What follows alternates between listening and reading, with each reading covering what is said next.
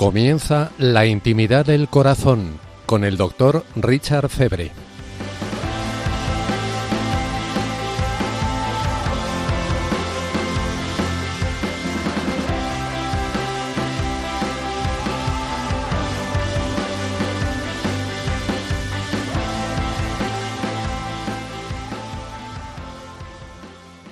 Aleluya.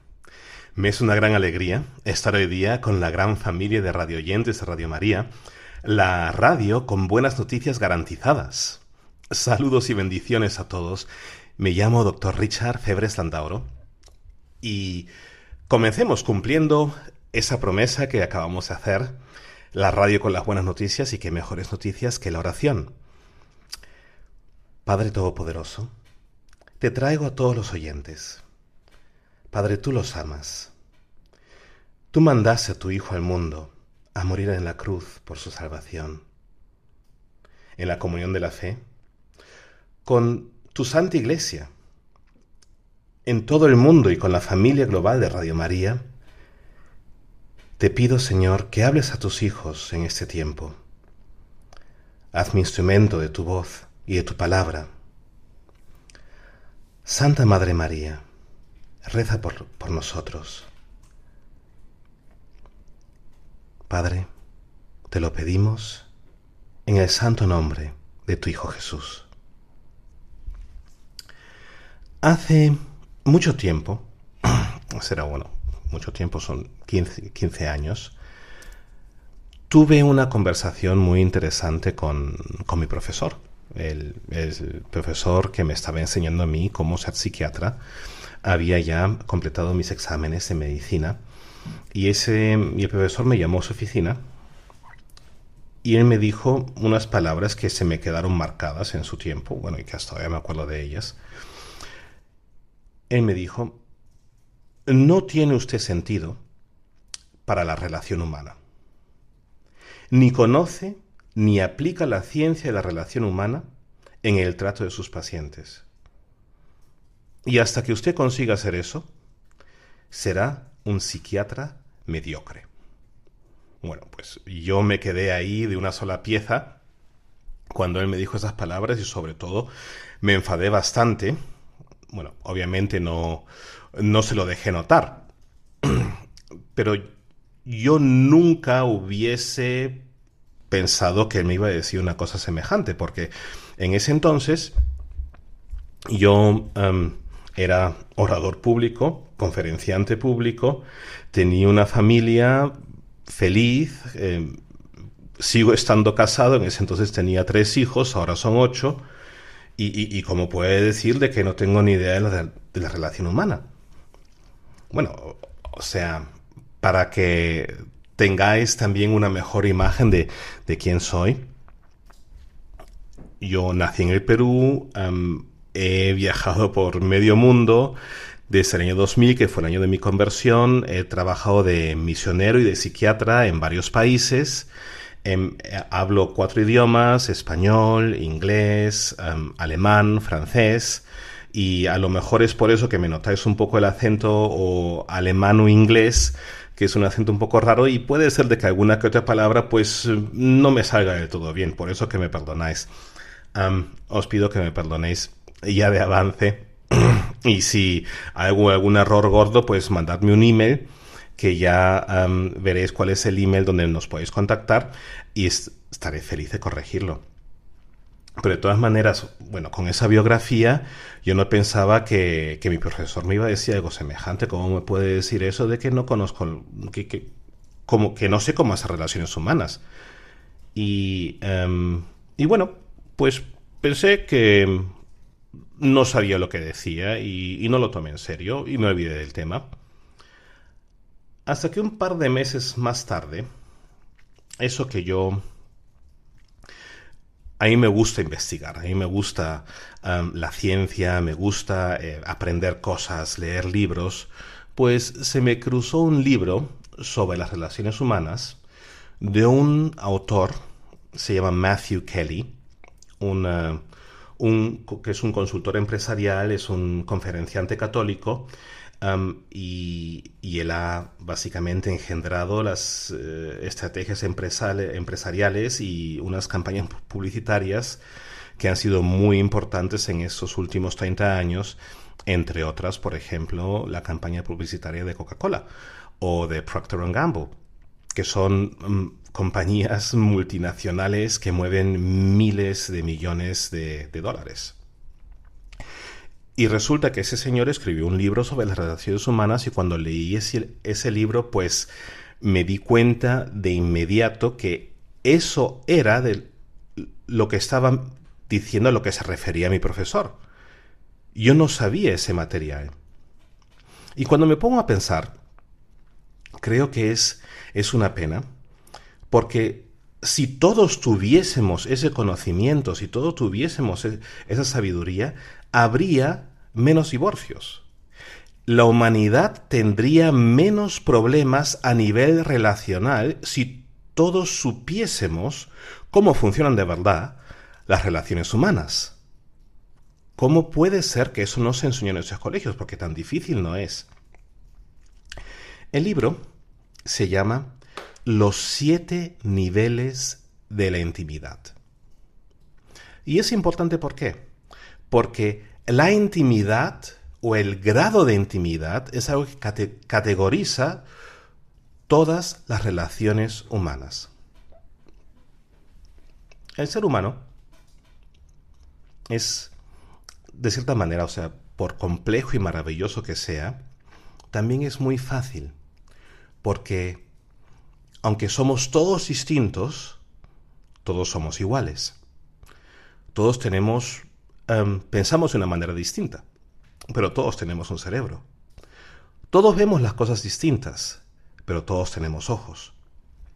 Es por eso que hay mm, ciertas cosas que tenemos en común, como las, las rimas en un poema, y son elementos que encontramos en todo ser humano. Mi gran pasión en esos últimos ya 20 em, años es es la mente humana, navegar la mente humana, navegar lo que es el alma. Y la mente humana es, de, cierta manera, em, la ciencia, eh, la ciencia aceptando que nosotros los seres humanos tenemos una dimensión invisible.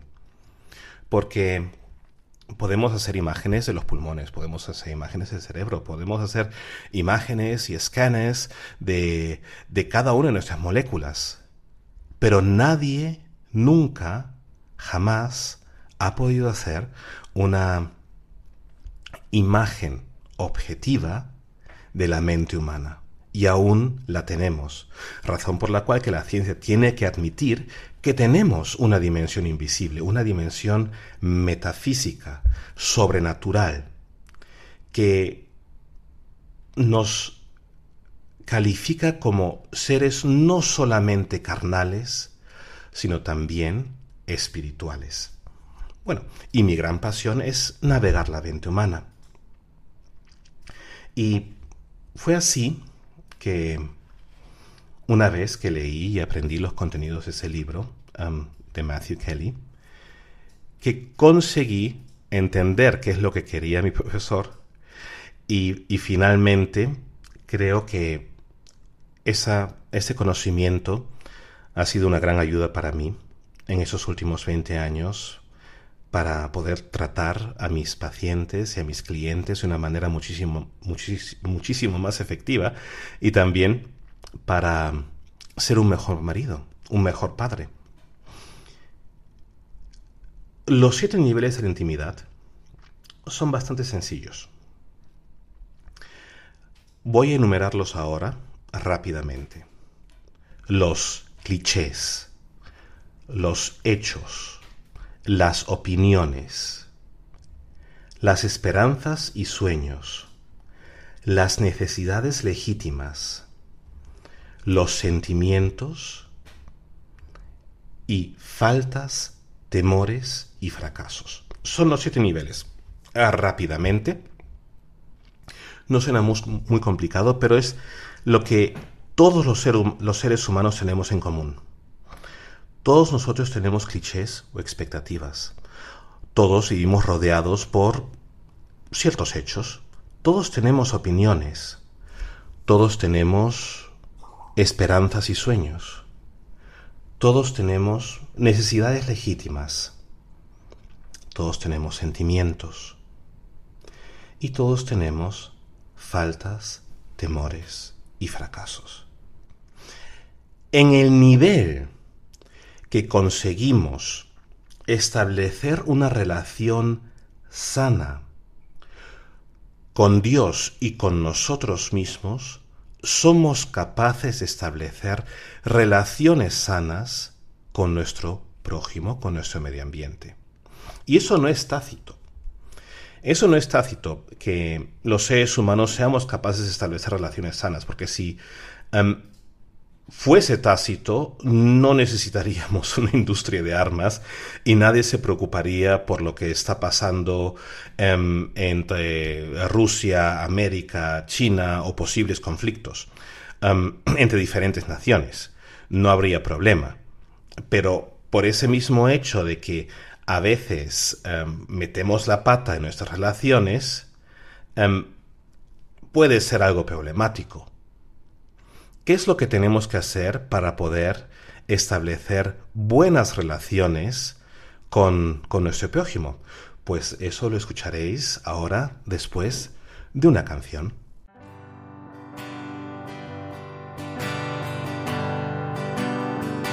Te amo Dios,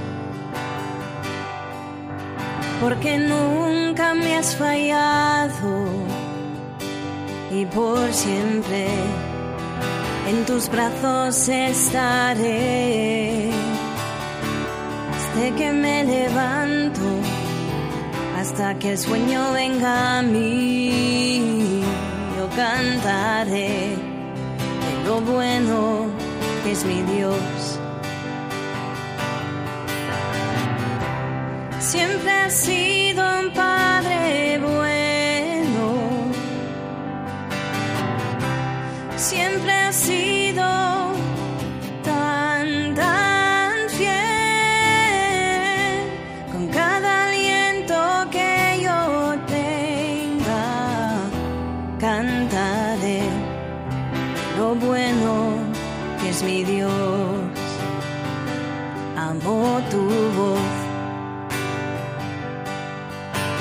En el fuego y en tempestad estuviste conmigo. Te veo como un padre, como mi amigo fiel. Yo viví la bondad de mi Jesús. Siempre ha sido un padre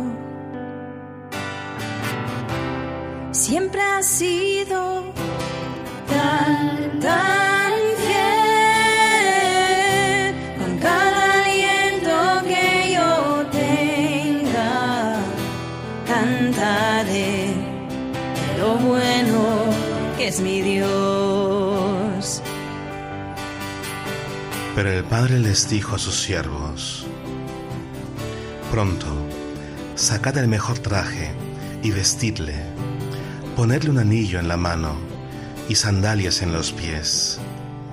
Traed el ternero cebado y matadlo, y vamos a celebrarlo con un banquete, porque este hijo mío estaba muerto y ha vuelto a la vida, estaba perdido y ha sido encontrado. Siempre ha sido un padre bueno. Siempre ha sido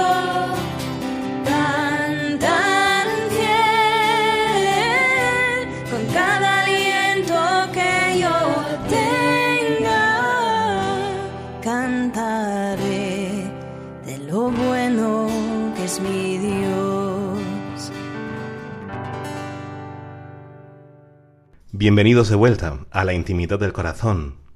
Os habla el doctor Richard aquí en Radio María, la radio con las buenas noticias garantizadas. Estamos hablando sobre los siete niveles de la intimidad, que es, como ya he dicho, un conocimiento muy importante que en realidad se debería de enseñar en todos los colegios y es una sabiduría que ha sido una gran ayuda para mí, tratando a mis pacientes como médico psiquiatra y psicoterapeuta, también como para mi familia, porque nos ha ayudado a llevar un buen matrimonio matrimonio feliz y ser padres de, de, niños felices, que tenemos uh, ocho hijos que son bastante felices y que saben cómo se hacen cómo se cuidan y se cultivan relaciones humanas. El primer nivel de la intimidad que mencionamos y que ahora vamos a profundizar un poco es el nivel de los clichés. ¿Qué son los clichés? Cuando nosotros vamos a comenzar a establecer una relación o cuando nos encontramos con una persona, siempre, por fuerza, tenemos un cliché de esa persona aunque no nos demos cuenta de ello. Puede ser de una manera absolutamente subconsciente. Por ejemplo, entramos en una tienda de frutas. El cliché que tenemos es que ahí va a haber un frutero que nos quiere vender frutas y que nos puede ayudar escogiendo diferentes frutas, si están maduras, si no están maduras, y que tiene ciertos conocimientos sobre los frutos que él está vendiendo es un cliché. Si vamos donde un médico, pues tenemos también un cliché que ese, esa persona o que ese médico haya estado en una universidad, haya estudiado una serie, una serie de años y que sea un experto en su materia y en su campo. Es un cliché. Si estamos en la parada del autobús y queremos preguntarle a alguien qué hora es, pues tenemos un cliché que como tiene un reloj, pues que va a saber entonces qué hora es que pueda leer ese reloj. Esos son clichés, son como expectativas que tenemos que son preconcebidas o preformadas um, basados sobre las experiencias que hemos tenido en, en, nuestra vida con diferentes personas. Nuestro cliché de un profesor es que ese profesor nos va a intentar enseñar algo. Nuestro cliché de un músico es que ese músico se va a poner a cantar. Así, de esa misma manera, tenemos clichés también para con nosotros mismos. Puede ser de que tenemos una expectativa de que eh, produzcamos una cierta manera, una cierta clase de, rendimiento de una cierta manera, que nos comportemos eh, de diferentes formas, etc., etc., etc. Entonces, esos clichés, su, su sentido o, su origen, la razón por la cual los tenemos es porque son como nuestros eh, primeros, eh, um, nuestro primer acceso, eso es nuestro primer acceso a, nuestro prójimo, a las personas que, con las cuales interactuamos.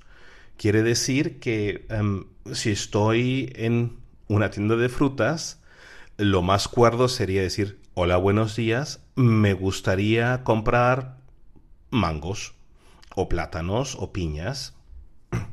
Quiere decir que para nosotros nuestros clichés nos ayudan a navegar nuestro día a día. El problema es que a veces nuestros clichés nos dan un, una sensación falsa de seguridad, de tal manera que nos quedamos para siempre en esos clichés intentamos no salir de ellos y no permitimos que nuestro prójimo, que la gente con la cual interactuamos, salgan de nuestros clichés, porque entonces nos entra miedo, nos sentimos inseguros y, y posiblemente rompemos esa relación. En el momento que o nos sentimos decepcionados o decepcionamos a otros a nivel de que no cumplimos las expectativas que ellos tienen para con nosotros o nosotros para con ellos, entonces tenemos una situación en la cual la relación potencialmente se puede romper. Y eso sería un problema. Quiere decir que uno de los puntos más importantes para poder mantener relaciones eh, felices, establecer relaciones felices, relaciones sanas, buenas, es el saber es qué clichés tenemos, qué expectativas tenemos hacia los otros y cuáles son las expectativas de los otros hacia nosotros. Una vez, bueno, no una vez, varias veces, dando conferencias para, para parejas casadas, una de mis em, preguntas favoritas em, es eh, cuando le pido al público que todos aquellos que conocen las expectativas de su pareja levanten las manos. Y no es broma, pero teniendo 500 parejas delante mío, habían levantado la mano a lo mejor 495 de ellos que estaban convencidos el conocer las expectativas de su pareja. Y la segunda pregunta que me gusta poner es, en este último año, que levante las manos todos aquellos los cuales le han preguntado a su pareja cuáles son sus expectativas. Y si levantan la mano cinco parejas, ya es mucho. Qué curioso, ¿no? Que por un lado pensamos que conocemos cuáles son las expectativas de aquellos con los que vivimos y que por el otro lado nunca les preguntamos. ¿No parece un poco raro? Porque según yo tengo entendido, el don del conocimiento sobrenatural no es algo, bueno, que sea demasiado propagado en, en nuestra sociedad actual pero todos opinamos que sabemos qué es lo que quieren los otros. Y a veces ni siquiera sabemos lo que queremos nosotros mismos.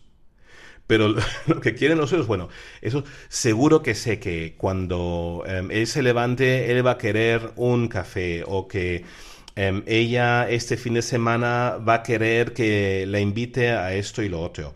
O en casos negativos, seguro que cuando regrese a casa que se va a poner de mal humor y, me va a pedir esto, esto y esto. Seguro que el momento que yo regrese a casa, que ella me va a comenzar a gritar y me eh, va a decir eh, tal, tal y cual. Esos son clichés.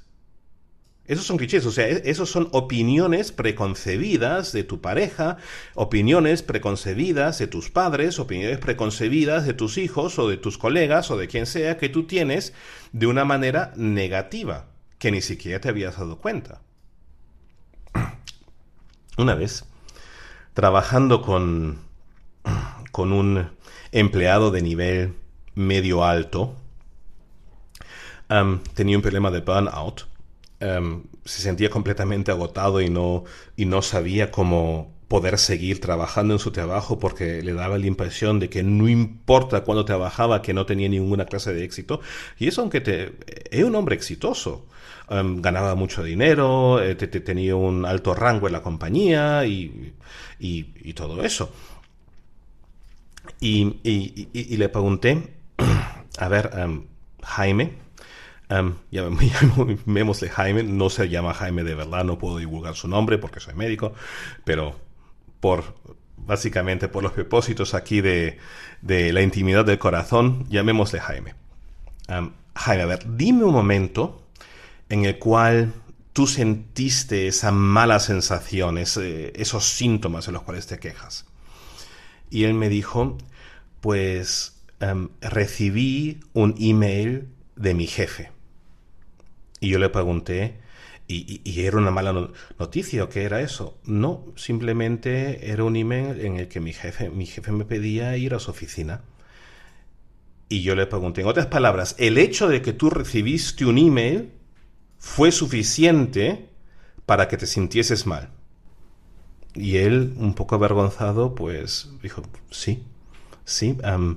solamente el hecho de que vi el nombre de mi jefe cuando la máquina hizo ping y vi que había recibido un email nuevo, pues me generó síntomas.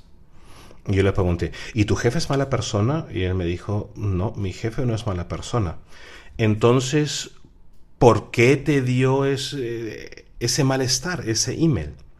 Y comenzó porque yo entonces pensé que él me iba a regañar, que él me iba a criticar o que él iba a criticar mi trabajo. De tal manera que el hecho de que él tenía un cliché del jefe, que el pobre jefe no había hecho nada para merecerlo, era suficiente para que mi amigo, nuestro amigo Jaime, se sintiese mal. Entonces, ponte a pensar, ¿cuántos clichés negativos tenemos nosotros de sobre la gente con la cual interactuamos? es muy posible que tengamos clichés negativos, expectativas negativas de em, lo que nos van a decir nuestras parejas, nuestros colegas, nuestros hijos, nuestros primos. Em, a veces eh, tenemos clichés negativos de nuestros suegros, nuestra, nuestra suegra. Puede ser que esos clichés sean muy realistas, pero siguen siendo clichés. Y siguen siendo un impedimento para que tú puedas tener un, puedas asesorar, para que tú puedas analizar tu interacción con esas personas de una manera saludable, de una manera sana, de una manera objetiva y de una manera desde un punto de paz, desde, un punto de, amor cristiano, que eso es a lo que estamos llamados, a, vivir el amor que, que Cristo vivió, que Cristo nos ha mostrado, amar los unos a los otros, así como yo os he amado, es lo que dijo el Señor. el amor es un punto de fuerza. El amor es, tiene que ver con alegría, el, amor eh, tiene que ver con paz, con, eh, con eh, sinceridad. el amor no es miedo, no hay miedo en el amor, que es lo que leemos en la primera carta de San Juan, en el capítulo 4. Si tenemos miedo en nuestros corazones, es porque, porque en realidad no le estamos dando el sitio apropiado al amor en nuestras vidas. Y nosotros sabemos que Dios es el amor. El amor es Dios. Si el miedo es la negación del amor, entonces también es la negación de Dios, que es la razón por la cual em, Jesús nos decía siempre, no tengáis miedo. Los clichés pueden generar miedo.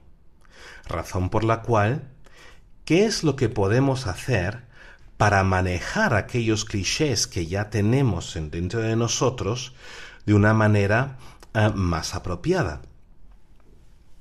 Yo creo que es aquí donde nuestra relación con Dios es de suma importancia porque si tenemos clichés negativos es que necesitamos perdonar a todos aquellos hacia cuales los tenemos. Si tenemos expectativas negativas es porque nos han herido.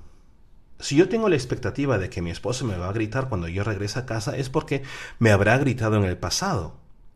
Y ella no va a poder cambiar esa expectativa aunque ella me reciba con besos y abrazos cien veces, ella no va a cambiar esa expectativa negativa hasta que yo decida cambiarla. Y la decisión de cambiar esa expectativa negativa tiene que ver con el perdón. Entonces, hemos hablado de los clichés, de las expectativas. Quiere decir que tenemos que perdonar los clichés negativos, intentar cumplir las expectativas positivas. Por ejemplo, si mi esposa tiene la expectativa de que yo le traiga un ramo de flores eh, una vez a la semana, pues se debería de traer aunque sea una rosa, como mínimo, ¿no? yo que no soy mucho muy, de flores, em, la última vez que me pidió flores le traje flores de plástico, le dije así son duraderas, como mi amor por ti. no lo intentéis en casa. amigos míos, hermanos en Cristo, vamos a escuchar la siguiente canción.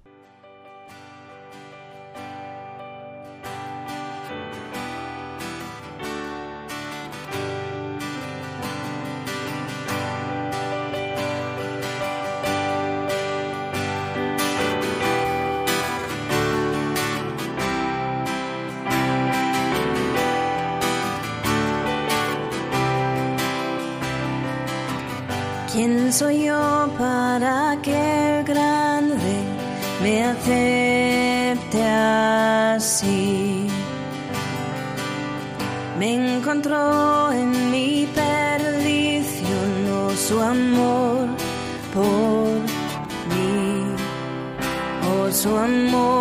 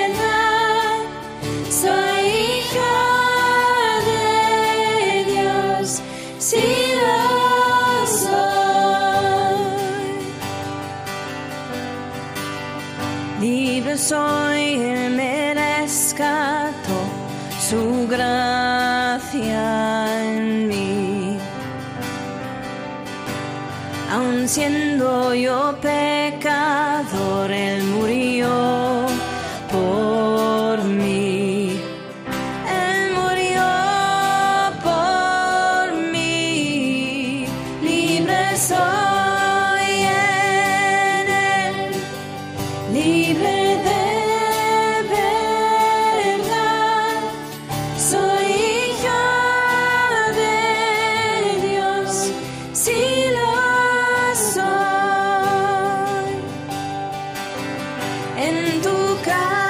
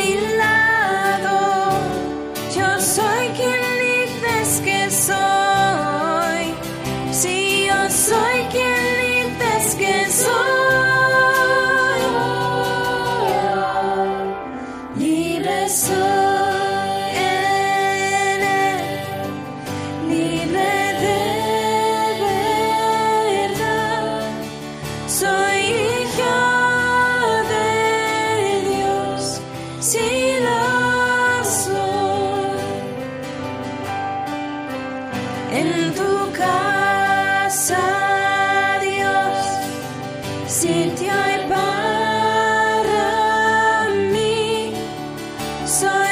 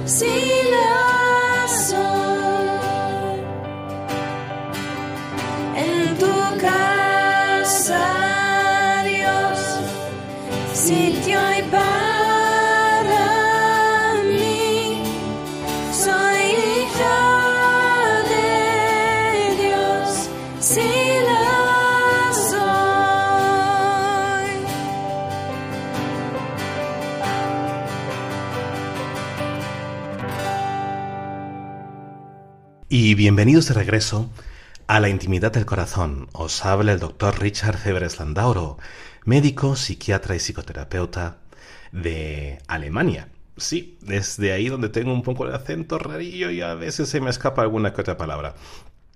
Am, estamos hablando de la intimidad del corazón y estamos hablando de los siete niveles de la intimidad conocimiento, sabiduría indispensable para poder llevar relaciones verdaderamente felices, sanas y saludables con todos aquellos que están a nuestro alrededor.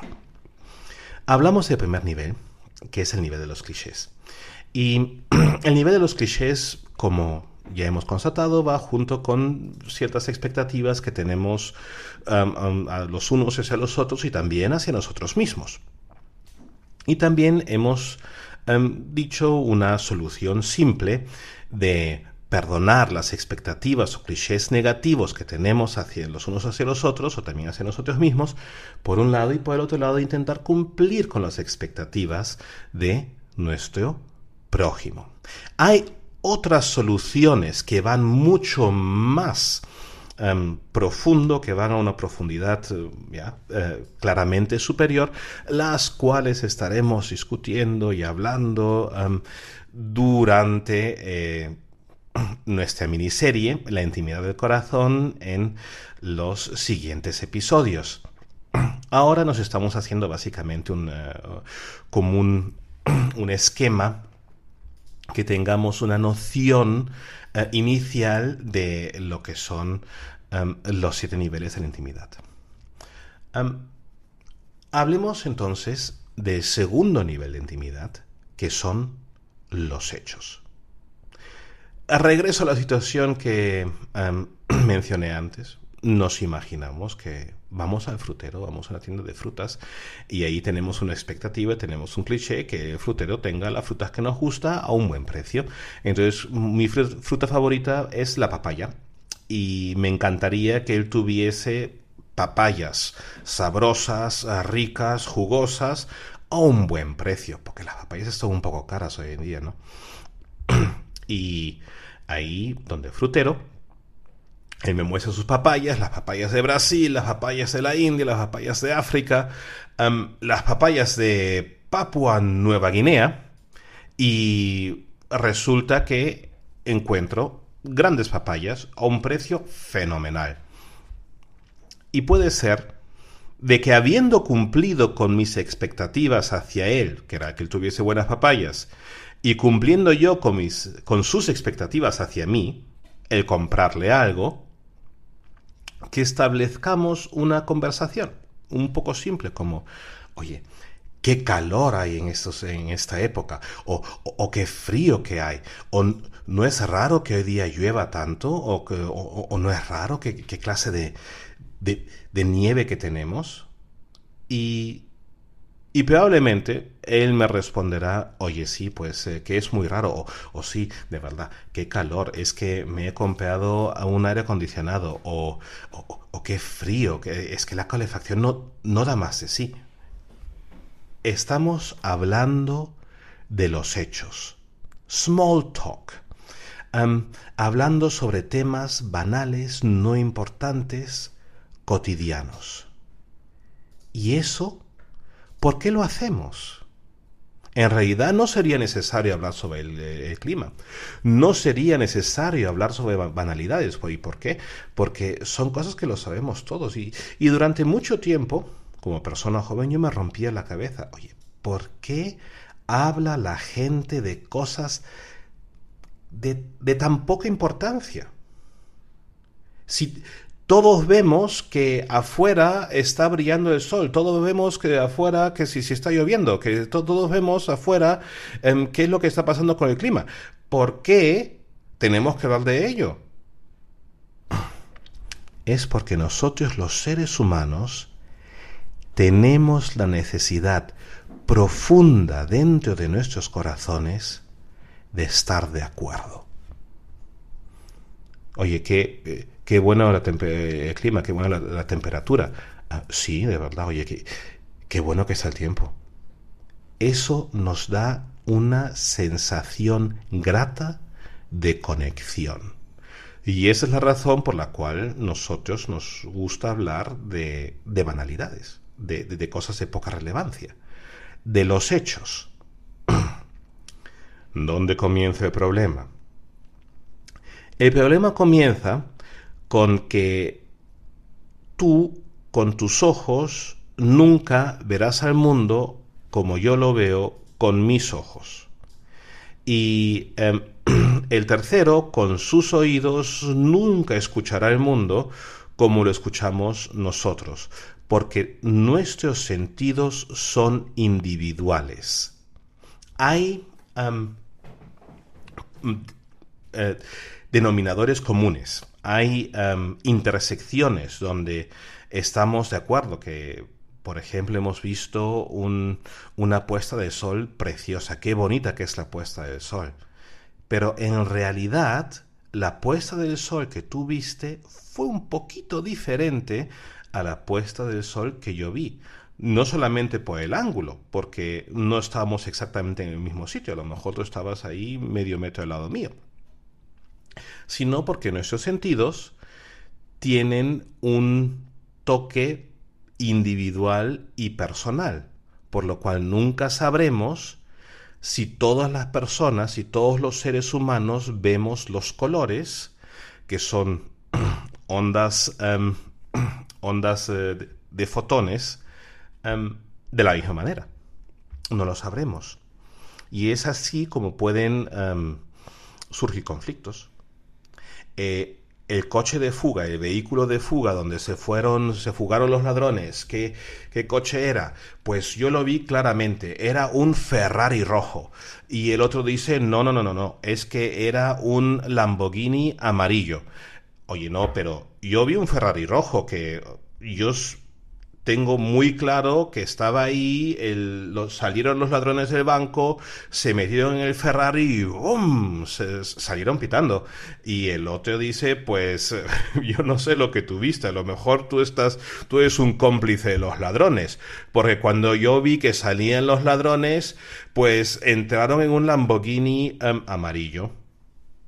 Y sí, salieron muy rápido, efectivamente lo que a lo mejor no se daban cuenta, que es algo clásico, esto es algo que pasa todos los días, es que uno estaba en un lado donde había sombra y porque había sombra veía un bólido rojo y el otro este, estaba básicamente del lado del sol y como el reflejo del sol le estaba dando al, coche y le estaba dando los ojos, pues lo veía amarillo. O a lo mejor es que la mitad del coche estaba pintado de rojo y la mitad del coche estaba pintado de amarillo. El punto es que muy a menudo nos peleamos y discutimos por los hechos. No, es que tú dijiste que mi madre te cae antipática. Es que yo nunca dije eso. No, tú, tú lo dijiste. Oye, ¿tú, ¿tú, qué crees? ¿Que estoy loco? Tú dijiste que mi madre te cae antipática. Yo nunca dije que tu mamá me caía antipática. Yo dije que a tu mamá le gustaban los antipastis italianos. No, pero ¿tú qué caes? Entonces, es así como Em, se generan conflictos absolutamente innecesarios por el hecho de que no podemos estar de acuerdo con los hechos. Y siendo muy realistas, es una realidad, es una verdad de que es muy difícil que estemos de acuerdo con los hechos si experimentamos esos hechos, los vivimos desde dos puntos de vista absolutamente diferentes. Los hechos que yo vivo, los vivo en el cuadro de mi vida. Y no hay ninguna persona en este mundo que haya tenido mi vida excepto yo. Y los hechos que tú vives, los vives tú en el cuadro de tu vida. Y no existe persona sobre la faz de la tierra que haya tenido, vivido tu vida. Razón por la cual es básicamente imposible que vivamos los hechos de la misma manera. Entonces, ¿qué es lo que podemos hacer si no estamos en acuerdo con los hechos? A ver, no vamos a discreditar a nuestro prójimo, no vamos a discreditar a la persona que tenemos delante nuestro. No vamos a decirle, no, es que eres un mentiroso. No vamos a decirle, oye, es que, pues, creo que lo has visto todo mal. No vamos a discreditarlos, no vamos a criticarlos, no vamos a, a faltarles al respeto y tampoco los vamos a calificar de, mentirosos o de em, gente que tenga malas intenciones, sino simplemente vamos a aceptar de que ellos hayan vivido las cosas así como lo dicen. Es que tú dijiste que mi mamá em, era una antipática. A ver, entiendo que tú te acuerdes de ese episodio de esa manera. Yo tengo algo completamente diferente en memoria y yo me acuerdo que yo dije que, que yo creía que tu mamá le, le caen bien, le gustan los antipasis italianos. Pero, muy bien. Si tú opinas, si tú crees que eso es lo que yo he dicho, entonces hablemos sobre ese tema. ¿Tú de verdad crees que tu mamá me cae antipática? Y aparte de ese suceso, ese episodio donde tú dices que yo dije eso, ¿hay más substancia a esa convicción? ¿Alguna vez tú has visto que yo verdaderamente la haya rechazado? Y si ese es el caso, que tú caes, que, mi, que, que tu mamá me cae antipática, ¿cómo podemos solucionar eso? ¿Qué soluciones propondrías?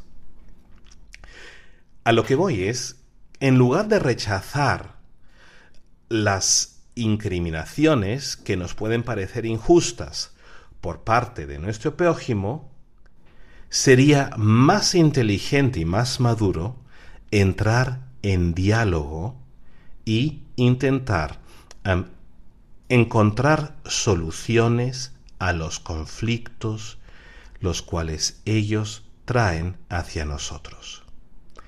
Que Dios os bendiga. Me ha sido una gran alegría hablar con vosotros. Espero em, volver a escuchar de vosotros em, antes del siguiente episodio de La Intimidad del Corazón, em, aquí en Radio María, la radio con garantía de buenas noticias. Y me despido con una canción. Bendiciones.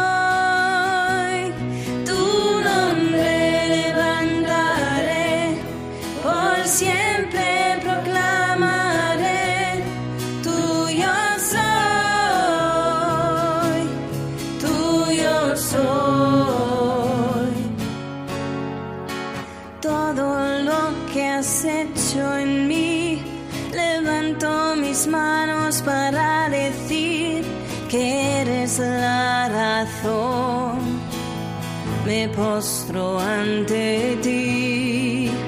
En la creación mostrar tu amor, lo bello de tu santidad.